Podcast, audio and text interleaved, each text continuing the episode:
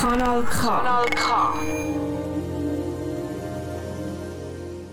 Du hörst Polyphon, die monatliche Themensendung auf Rabe in Bern, Lora in Zürich, Kanal K im Aargau und seit 2020 sind wir auch in Deutschland zu hören auf Radio Frei in Erfurt. Natürlich gibt es alle Sendungen auch als Podcast. Die findest du auf unserer Website polyphon.org und überall dort, wo es Podcasts gibt. Ich bin Thomas. In zwei der letzten Sendungen haben wir uns dem Thema Geld gewidmet. Wir haben Tobias Auf der Heide dazu eingeladen, darüber zu sprechen, dass Geld kein Tauschmittel ist. Tobias erklärte uns, dass man es besser als Schuldtitel verstehen kann. Und dass Geld schon immer seit seiner Entstehung ein Schuldtitel war. Im zweiten Teil haben wir Stefan Meretz getroffen, der über das Forschungsprojekt Die Gesellschaft nach dem Geld berichtet hat.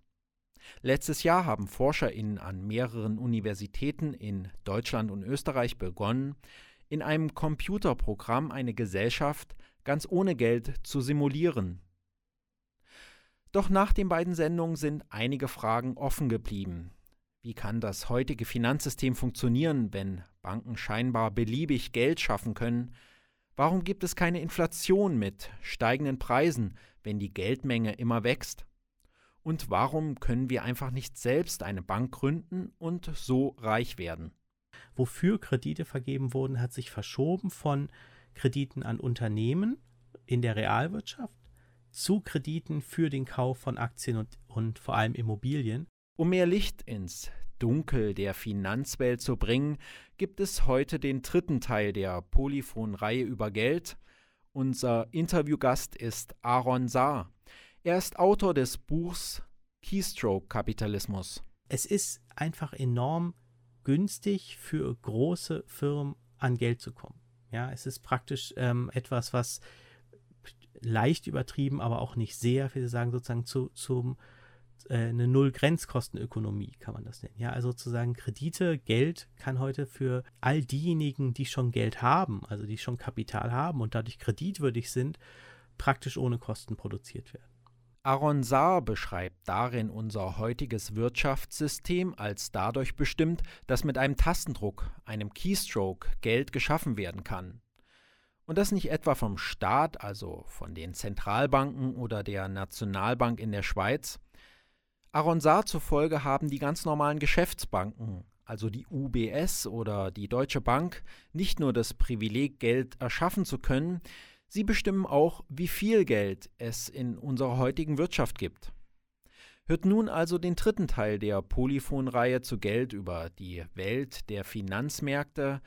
Schnallt euch dafür an, denn gleich fliegen uns Begriffe wie Giralgeld oder Bilanzverlängerung nur so um die Ohren. Hier das Interview mit dem Soziologen Aaron Saar. Ja, ähm, vielen Dank für die Einladung. Das freut mich hier zu sein. Ich bin Wirtschaftssoziologe. Ich arbeite am Hamburger Institut für Sozialforschung und leite dort eine Forschungsgruppe, die wir monetäre Souveränität genannt haben. Das ist vielleicht etwas ein bisschen unhandlicher Begriff im ersten, ähm, auf den ersten Blick. Aber uns geht es da in der Forschungsgruppe im Prinzip um Fragen der Kontrolle über Geld. Also wer kann eigentlich Geld wie kontrollieren?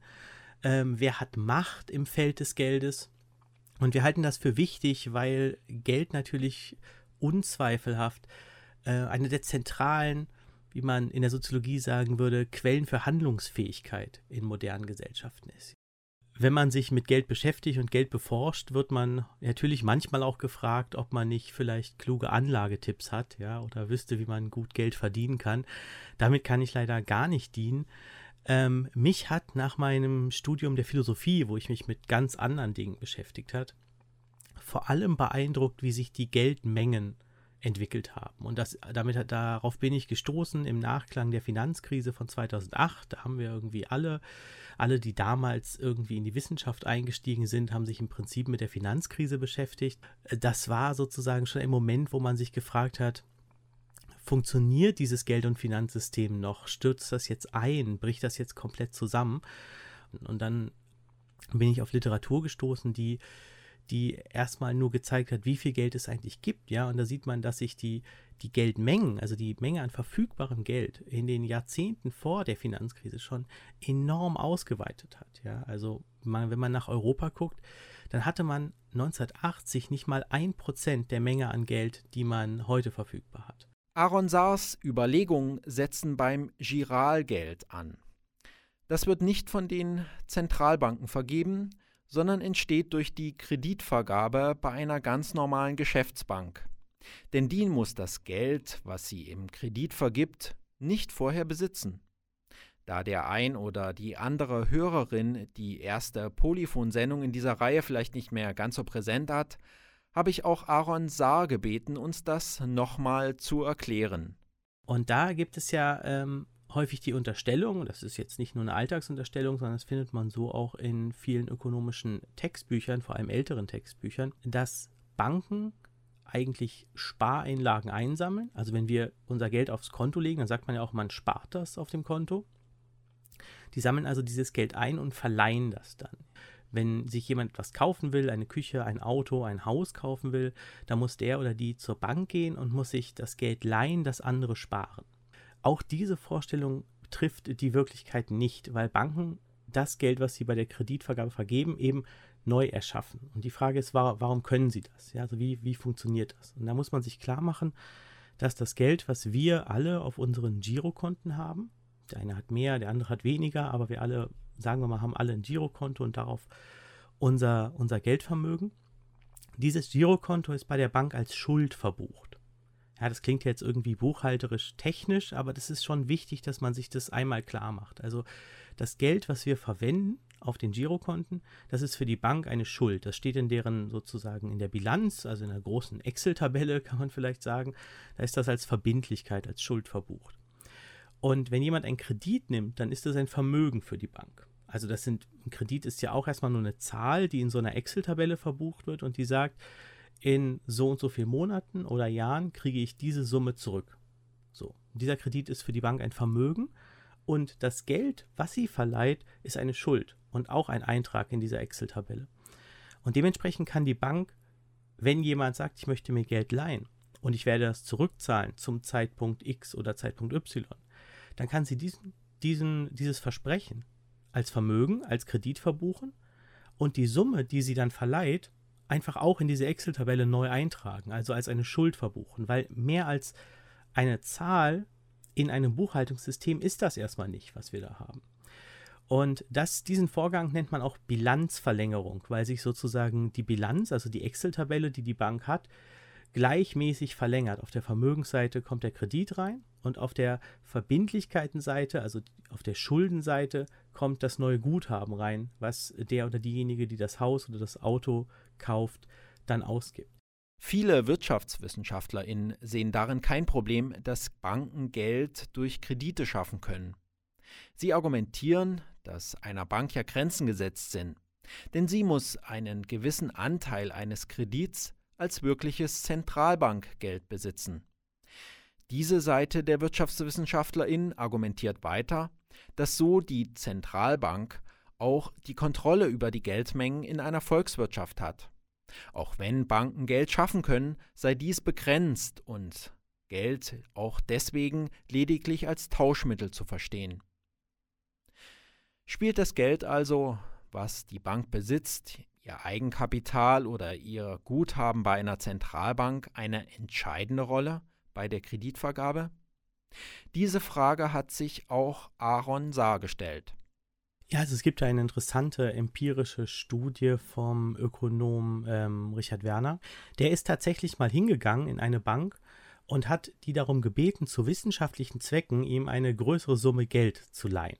Ja, da war die Bank sicherlich erstmal skeptisch, aber man hat dann einen Vertrag aufgesetzt und hat gesagt, das ist wirklich nur zu wissenschaftlichen Zwecken. Das heißt, ihr kriegt das Geld praktisch sofort zurück. Dann hat die Bank gesagt, okay, darauf lassen wir uns ein und hat das dann gemacht. Und dann hat der Ökonom sie ihm gefragt, okay, und jetzt sag mir bitte, was war eure Überlegung, als ihr das gemacht habt? Also habt ihr zum Beispiel geguckt, ob ihr noch genügend, ob ihr schon genügend Sparguthaben habt, die ihr verleihen könnt? Dann hat die Bank gesagt, nee, wieso? Das hat mit dem Prozess gar nichts zu tun. Ja, also du hast gesagt, du willst diese Summe, du hast den Kreditvertrag mit uns abgeschlossen Und dann haben wir das hier in unser Buchhaltungssystem eingegeben und dann war das Geld da. Ja. Man kann sagen, auf Knopfdruck. Das ist eine Formulierung aus der sozusagen englischen Debatte, die dort häufig ver verwendet wird. Das vereinfacht den Prozess natürlich ein bisschen, aber es ist erstmal wichtig für jemanden, der sich noch gar nicht mit Geldschöpfung beschäftigt hat, diesen Vorgang wirklich zu verstehen. Also wenn man da 100.000 Euro für etwas braucht, dann wird das im Buchhaltungssystem registriert. Wenn die Bank sagt, ja, ich glaube, dass du das zurückzahlen kannst, ich glaube, dass du kreditwürdig bist, dann wird das in dem System eingetragen und dann erscheint das Geld erstmal. Der Ökonom Richard Werner wollte bei seinem Experiment herausbekommen, welche Rolle das Eigenkapital bei der Kreditvergabe spielt. Keine große, so musste er feststellen. Nun hat sich auch in diesem Experiment von ähm, Werner gezeigt, dass die Bank auch auf Nachfrage, habt ihr vorher eigentlich überprüft, ob ihr genug Zentralbankguthaben habt? Ja, also habt ihr geguckt, ob, ob die Fraktion an Zentralbankguthaben, die kleine Menge, mit der ihr das unterlegen müsst, auch da ist, als ihr mir das Geld erschaffen habt. Da hat die Bank gesagt, nee, warum sollten wir das tun? Ja, da fragt man sich, ja, müssen die das nicht unterlegen? Doch, doch, die müssen schon einen Teil mit Zentralbankgeld unterlegen, aber sie können das immer im Nachhinein. Und wenn man die nicht hat, dann kann man sich das immer und zu jeder Zeit bei der Zentralbank neu leihen. Das heißt also, die Zentralbankgeldmenge wird nicht vorgegeben und beschränkt dadurch das, was die privaten Banken machen, also beschränkt nicht die Menge, die private Banken erschaffen können, sondern die Zentralbankgeldmenge folgt sozusagen der privat geschaffenen Geldmenge. Also sie ist, sie ist eher ein Effekt als eine Voraussetzung dieses Prozesses. Diese sozusagen Umkehr der, All, der, der allgemeinen Annahme, die vorher geherrscht hat, die ist entscheidend, weil die sagt, zeigt eben, dass den Takt der Geldschöpfung, der Takt der Geldschöpfung von privaten Banken vorgegeben wird und nicht von Zentralbanken.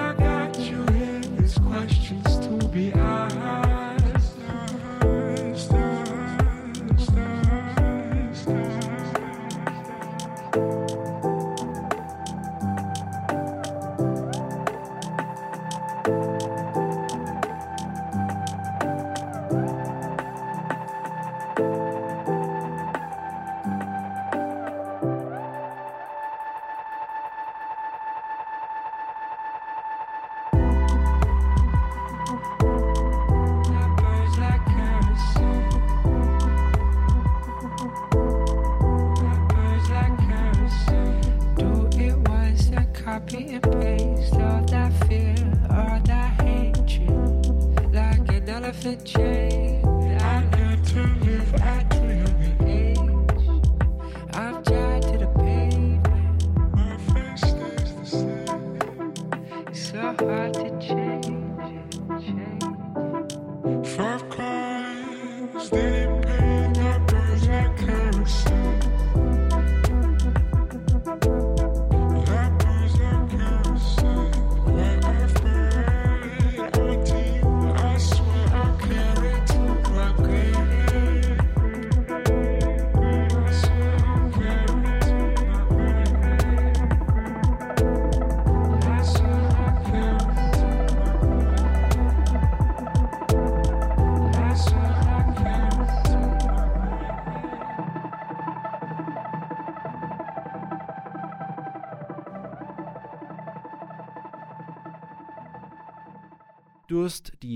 politische Themensendung Polyphon. Heute sprechen wir über die Finanzwelt. Die Geldmengen sind in den letzten Jahrzehnten rasant gestiegen. In Europa gibt es heute 100 Mal so viel Geld wie 1980. Für unseren heutigen Interviewgast, den Soziologen Aaron Saar, liegt dies im Privileg der Banken begründet, Geld schaffen zu können. Das tun sie jedes Mal, wenn sie einen Kredit vergeben. Das dadurch entstehende Giralgeld übersteigt inzwischen das Zentralbankgeld um das Neunfache. Inwieweit können Zentralbanken oder wollen Zentralbanken überhaupt auch den, den Geldschöpfungsprozess privater Banken beschränken? Ja, und da muss man klar sagen, ähm, also mit wollen meine ich da, dass die Zentralbanken ja, zum Beispiel die Europäische Zentralbank, das Mandat haben, nicht die Geldmenge zu beschränken, sondern das Mandat haben, also den Auftrag von, von den Staaten bekommen haben, den Auftrag bekommen haben, Preise stabil zu halten und das Finanz- und Geldsystem am Laufen zu halten. Und aus diesem Mandat können sie sozusagen gar keine daraus lässt sich gar kein Grund ableiten, warum man die Kreditvergabe privater Banken, also die Geldschöpfung privater Banken, scharf begrenzen sollte. Ja, weil man sozusagen eigentlich versucht man in den letzten, im letzten Jahrzehnt, also seit der Finanzkrise, versucht man verzweifelt diese Kreditvergabe weiter zu befeuern, weil man hofft, dass dadurch wieder Kleinunternehmen, Unternehmensgründungen, realwirtschaftliche Produktion, also Ausweitung von Kapazitäten, mehr Jobs und so entstehen was ähm, allerdings nicht funktioniert. Und das ist eigentlich sozusagen das, das Dilemma, auch in dem Zentralbanken stehen. Alles, was sie eigentlich tun können, ist die Geldmenge immer weiter auszuweiten. Also im Notfall noch mehr Geld zu produzieren. Es gibt noch einen zweiten Punkt, wo ich ja Probleme hatte, das zu verstehen, wenn ich mich an so den Wirtschaftsunterricht äh, erinnere, den ich hatte, dann wurde da eigentlich gesagt, wenn es zu viel Geld gibt, dann führt das eigentlich zu Inflation und dann steigen die Preise. Wie passt das jetzt zusammen, dass es, dass die Geldmengen in den letzten Jahrzehnten so gestiegen sind, aber es nicht eine Inflation gibt, so wie, die, wie das mein Wirtschaftsunterricht eigentlich äh, voraussagen würde? die Frage der Inflation ist, glaube ich, eine der großen Kuriositäten der Entwicklung der letzten, der letzten vielleicht 40 Jahre. Ja, also parallel zur wirklich gigantischen Ausdehnung der Geldmengen hat ja eigentlich das generelle Inflationslevel seit den turbulenten 70er Jahren sukzessive abgenommen. Also es gibt immer mal wieder auch Spitzen, dann geht die Inflation mal wieder ein bisschen oder ist die Inflation mal wieder ein bisschen hochgegangen. Aber im Großen und Ganzen ist sie langsam und stetig zurückgegangen und zwar genau in der Zeit, als die Geldmengen massiv ausgeweitet wurden. Und das, das ist sozusagen, das trifft so eine Grundintuition, die, glaube ich, viele von uns haben. Ja, das ist diese Idee von zu viel Geld jagt zu wenig Güter. Das als Deskription der Gegenwart, also als einfache Diagnose, stimmt das erstmal nicht. Und da sieht man auch eben, sehr gut, daran sieht man auch eben sehr gut, dass dieser Zusammenhang nicht so mechanisch ist. Also es ist nicht einfach eine Gesamtmenge von Geld und eine Gesamtmenge von Gütern, die das Preisniveau bestimmen, sondern die Frage ist, wer hat das Geld? Also für wen wird dieses Geld erschaffen und was wird damit gemacht? Ja, der Ökonom Dirk Besemann nennt das den Debt Shift. Also die Frage, wofür Kredite vergeben wurden, Debt, Schulden, wofür Kredite vergeben wurden, hat sich verschoben von Krediten an Unternehmen in der Realwirtschaft zu Krediten für den Kauf von Aktien und, und vor allem Immobilien. Und dort haben wir dann eben auch das gesehen, was man manchmal eine Vermögenspreisinflation nennt, eine Asset Price Inflation. Also die, die Preise für diese Vermögen sind gestiegen und dadurch war es ständig lukrativ, immer mehr in diese Vermögenswerte zu investieren, weil sie eben im Preis gestiegen sind. Und ähm, das hat nur keinerlei Auswirkungen auf ähm, die, die Verbraucherpreise, also das, was wir normalerweise meinen, wenn wir Inflation sagen, meinen wir ja den Anstieg von Verbraucherpreisen. Und da ist das Geld einfach nicht gelandet. Und da landet es auch im Moment nicht, weil alles, was die EZB ja und auch die Federal Reserve in den USA ja machen, ist, Wertpapiere vom Markt aufzukaufen. Und nicht zum Beispiel Brücken zu bauen oder, oder ähm, die Digitalisierung in den Schulen voranzutreiben oder was auch immer. Ja. Die Geldmengen werden durch die Kreditvergabe immer größer. Doch der Großteil der Kredite wird für Käufe innerhalb der Finanzsphäre selbst eingesetzt. Ida Turner, ein britischer Unternehmer und Wissenschaftler, hat für die 1990er Jahre mal eine Schätzung aufgestellt. Demnach wurden nur 15 Prozent der neu geschaffenen Kredite für produktive Investitionen in der Realwirtschaft vergeben. Doch was genau stellt man mit den anderen 85 Prozent der Kredite an? Ein Beispiel.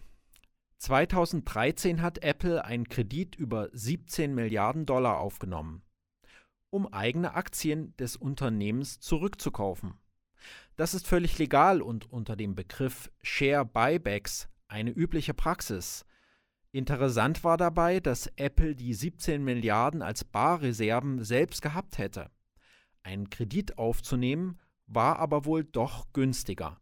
Viele Unternehmen, viele große Unternehmen sitzen auf sehr, sehr viel Geld.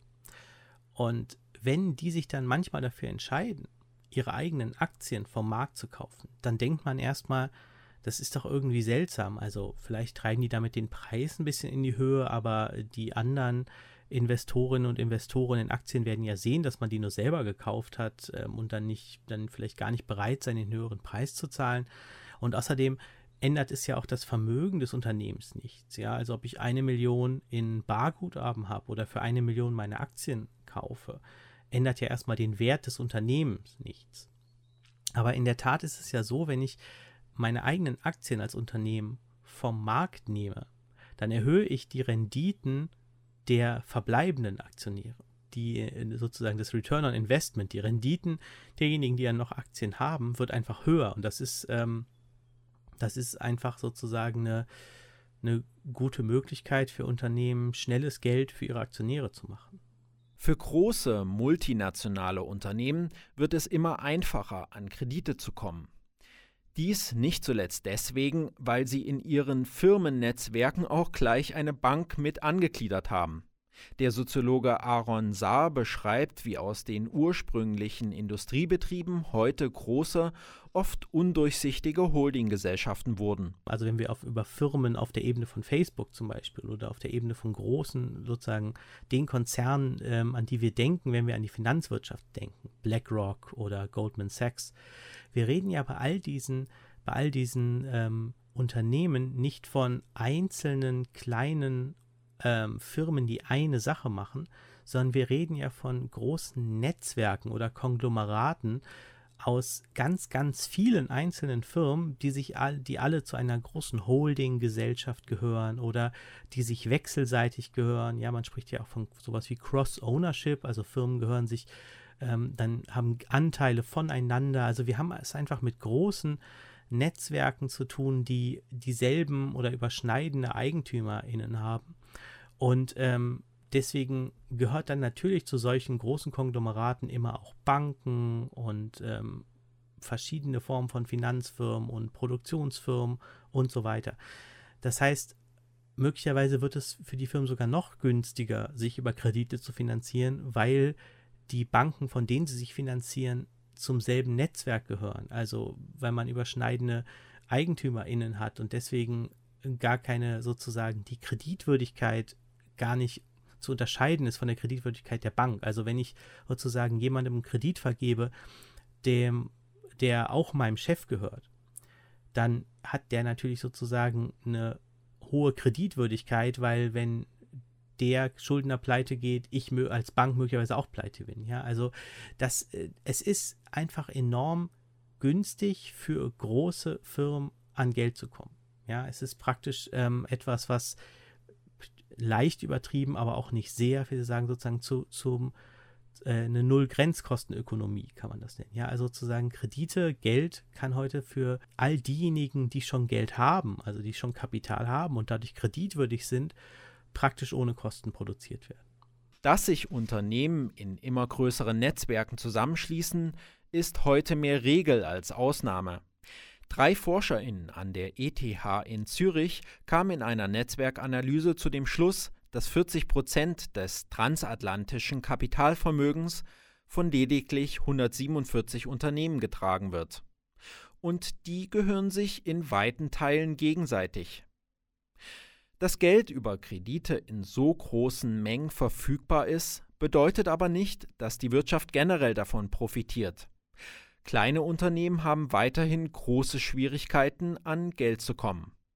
Wenn man sich nur mal sowas vorstellt wie eine Gründung von einem Restaurant, ja, das ist für eine Bank super unlukrativ, hochriskant, ja, während so eine Investition in in eine Immobilie in der Londoner City. Das ist ganz wunderbar, da kann man die Risiken gut abschätzen, da gibt es eine, eine, gut prognostizierbare Wertentwicklung. Das ist also, das wird also mit hoher Wahrscheinlichkeit finanziert werden, ja. Und solche Dinge sind ein Problem. Sie sind ein Problem, wenn man sich eine, sozusagen eine Brille der Gesamtwirtschaft aufsetzt. Ne? Wenn man überlegt, was, was will man eigentlich von so einem System? Ja, und das heißt erstmal noch nicht, dass man es ganz umstürzen muss, sondern dass man sagen muss, okay, wie kann man jetzt bestimmte Probleme regulieren?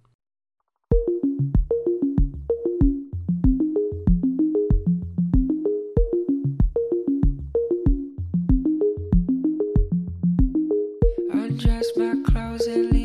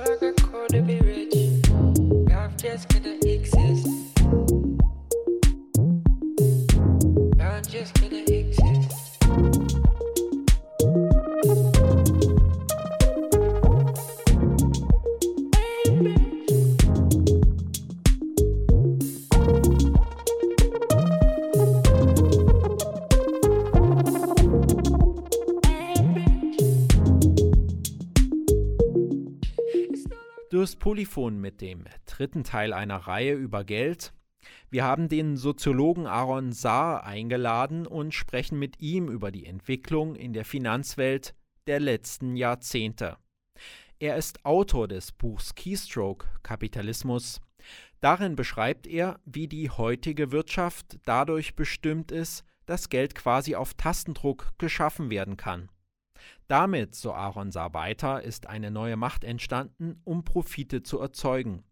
Brauchte man früher einen Industriebetrieb, um sich zu bereichern, so ist heute das Geldverdienen ganz ohne Realwirtschaft möglich und sehr virulent. Also was wirklich ganz gut funktioniert hat in den letzten ähm, Jahrzehnten, ist das Geldverdienen ohne Realwirtschaft. Also das Geld verdienen, ohne, wie man es zum Beispiel in Zeiten des industrialisierten Kapitalismus äh, hätte machen müssen, Geld verdienen, ohne in mehr Arbeit, mehr Produktionskapazitäten, mehr Rohstoffe zu investieren, sondern das Geld verdienen dadurch, dass man einfach, ähm, also letztendlich kann man es runterbrechen, das Geld verdienen dadurch, dass man einfach in Vermögenswerte existiert hat, die es schon gibt, ja, Aktien und Immobilien, also letztendlich in Boden mit Bodenspekulation. Es ist hier nicht einfach so, dass durch Produktion oder mehr Handel mehr Geld entsteht, sondern es ist so, dass durch Verschuldung mehr Geld entsteht. Das ist ein eigener Prozess. Jemand muss sich bei Banken verschulden, damit mehr Geld entsteht.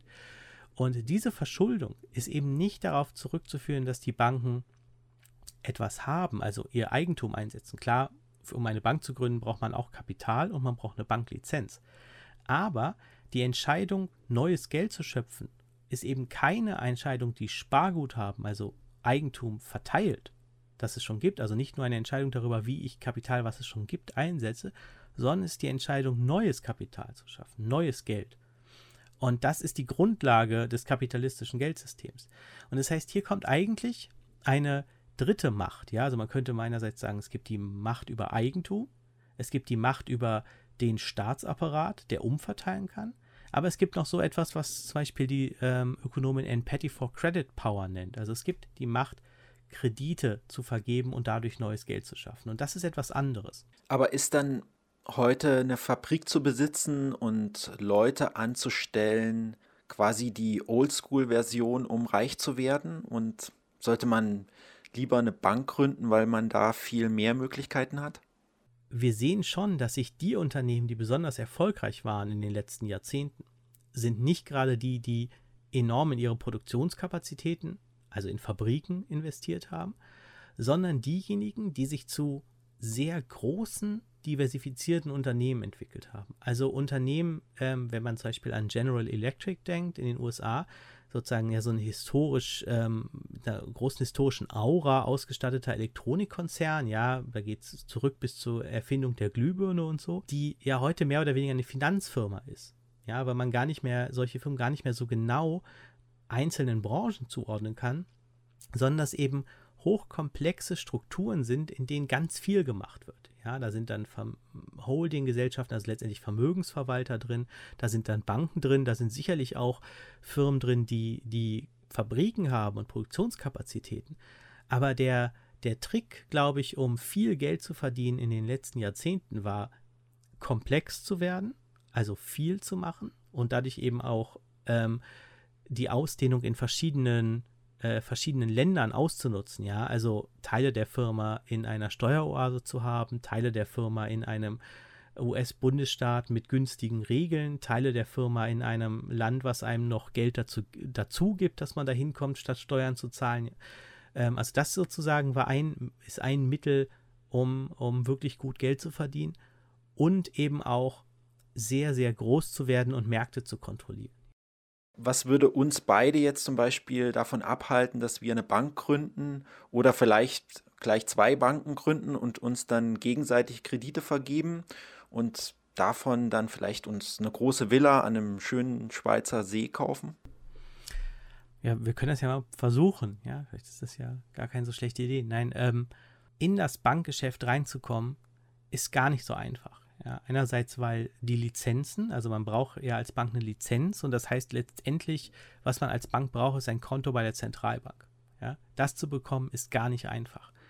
Und es ist auch gar nicht so einfach, als einzelne neue Bank wirklich in dieses, in dieses System reinzukommen. Ja, das ja aus vielen großen ähm, Firmen besteht, die schon sehr lange zurückgehende Kooperationen haben, die, die eingespielt sind, die Marktanteile, Vertrauensvorschüsse und so weiter haben. Alleine nur Geld schöpfen zu können, macht eben so ein Unternehmen noch nicht erfolgreich. Es gibt politische Bestrebungen, die Möglichkeit der Geldschöpfung durch Zentralbanken gänzlich zu verbieten. Die Vollgeldinitiativen. In der Schweiz gab es 2018 dazu sogar eine Volksabstimmung, Hätten die Initiantinnen Erfolg gehabt, wäre die Schweiz das erste Land gewesen, in dem nur die Nationalbank Geld schaffen könnte. Die Geschäftsbanken wären so zu Geldleihhäusern degradiert worden. Die Sparguthaben lediglich einsammeln und wieder verleihen. Aaron Saar sieht Vollgeldinitiativen trotz der erstmal einleuchtenden Idee durchaus kritisch, denn auch in einem Vollgeldsystem hätten wieder diejenigen das Sagen mit dem meisten Geld. Er plädiert hingegen für eine gesellschaftliche Debatte darüber, wer in unseren Gesellschaften das Recht haben sollte, Geld zu schaffen. Die Frage, wer eigentlich Geld schöpfen kann, warum jemand Geld schöpfen kann und inwieweit so eine Geldschöpfung gesellschaftlich eingehegt werden sollte, also zum Beispiel gesteuert oder begrenzt, dass solche Fragen im politischen Diskurs, also im breiten öffentlichen Diskurs, eigentlich nicht vorkamen und erst seit im letzten Jahrzehnt langsam äh, an die Oberfläche kommen, ja, und immer noch natürlich mit dieser, mit dieser Aura eines Spezialproblems, eines komplizierten technischen Sachverhalts. Dabei ist das enorm wichtig, weil es ist eben eine der wichtigsten Machtquellen, eine der wichtigsten Quellen von Handlungsfähigkeit in kapitalistischen Gesellschaften. Und dementsprechend ist es ähm, auch für mich als Soziologe enorm wichtig zu sagen, solche Dinge müssen öffentlich diskutabel werden. Und das heißt nicht, dass man nur, wenn man auf die Macht von Banken hinweist, sie damit automatisch kritisiert und auch nicht, dass man die Macht von Banken sozusagen völlig überzeichnen muss, sondern es geht darum, dass man versteht, warum das wichtig ist, weil das große Problem ist meiner Ansicht nach die Sprachlosigkeit in Bezug auf Geld und Geldschöpfung. Ja, das, wie gesagt, das ändert sich seit einigen Jahren langsam, aber eben auch darum, weil man es immer wieder sozusagen zu einem Thema macht. Ja, das heißt nicht, dass man grundsätzliche Probleme artikuliert, ja, oder sagt sozusagen, ähm, wir machen jetzt alle nur noch Banken, sondern es geht einfach darum, dass man sagt, Banken haben ein besonderes Privileg in Geldwirtschaften und es ist ein Privileg, was sie nicht aufgrund einer Entscheidung, die wir alle sozusagen, wir haben uns einmal alle in der Versammlung getroffen und im Grundgesetz gesagt, Banken sollen bitte dieses Privileg haben, sondern es ist etwas, das historisch gewachsen ist, sich durch verschiedene Entwicklungsstufen in der Praxis etabliert hat, auch weil Alternativen nicht vorlagen möglicherweise, und das deswegen erstmal benannt werden muss, ja, um dann diskutiert werden zu können. Du meintest ja, dass die Finanzwelt eigentlich nur so tut, als ob sie sehr kompliziert sei, aber eigentlich könne man einfach alles recht einfach erklären. Mir schwört jetzt nach dem Interview auf jeden Fall schon doch der Kopf. Aaron Saar, Autor von Keystroke Kapitalismus. Vielen Dank, dass du uns diesen spannenden Einblick in diese Welt gegeben hast. Danke für deine Zeit. Ja, vielen Dank für die Einladung. Ich hoffe, äh, wir können auch etwas gegen den schwirrenden Kopf tun oder können das dann in Zukunft nochmal angehen. Alles Gute.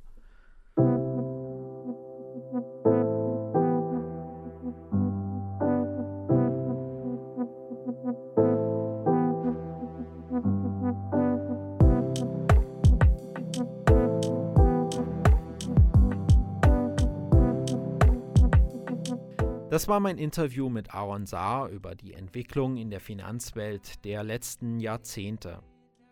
Damit endet der dritte Teil der Polyphon-Reihe über Geld.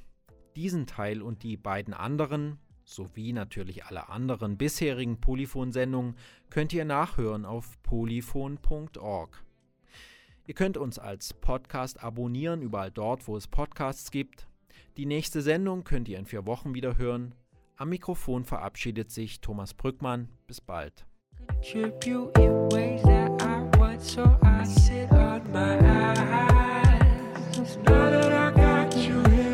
questions